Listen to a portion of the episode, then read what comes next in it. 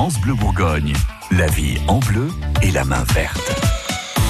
Votre magazine de la vie de tous les jours vous fait de belles plantes grâce au conseil de Gilles Sonnet, notre fleuriste. Ce matin, on met un petit peu d'engrais. C'est important, Gilles Sonnet, d'apporter de l'engrais régulièrement à ces plantes. Mais bien souvent, on se dit que ça pousse pas très bien, etc. Que c'est, mais souvent on oublie de, de, nourrir les plantes. Alors on, on, a toujours un peu une crise du logement dans les dans les dans les balcons et les et les balconnières parce qu'on a pour habitude de mettre beaucoup de monde au centimètre carré, on va dire, parce que là on n'est pas dans les mètres carrés. Et c'est vrai que si on nourrit pas ces plantes et, qu'on n'apporte pas de l'amendement à son terreau, euh, on n'a pas forcément les meilleurs résultats. Donc c'est important d'apporter des engrais régulièrement pendant les périodes de floraison.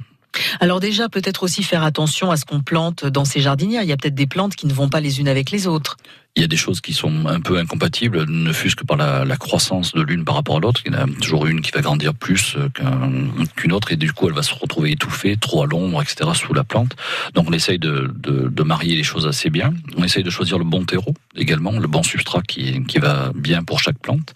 On mettra pas la même chose pour des œillets que pour euh, des plantes aromatiques par exemple. On va essayer de, changer un peu la terre, on mettra un peu plus de terre et moins de, de terreau ou inversement. Mais alors qu'est-ce qu'on appelle le terreau universel?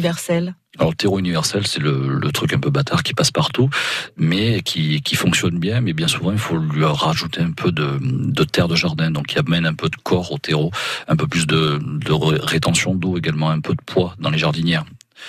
Et, donc avec tout ça, on peut amener des engrais. Euh, donc ça peut être des engrais que vous fabriquez vous-même hein, avec euh, du compost, etc. Ça peut être des engrais que vous achetez en jardinerie ou chez votre fleuriste, qui peuvent euh, être en bidon, de préférence en engrais liquide pour toutes les jardinières. Je vous déconseillerais toujours les engrais en bâtonnet.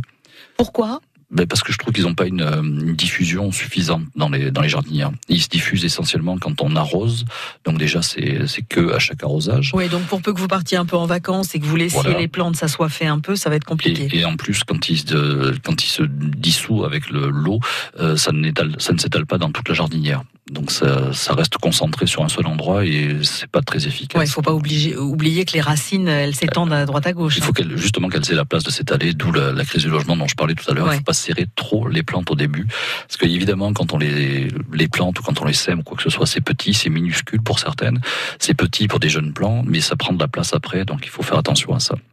Les conseils de nos deux experts jardins sont à retrouver sur francebleu.fr.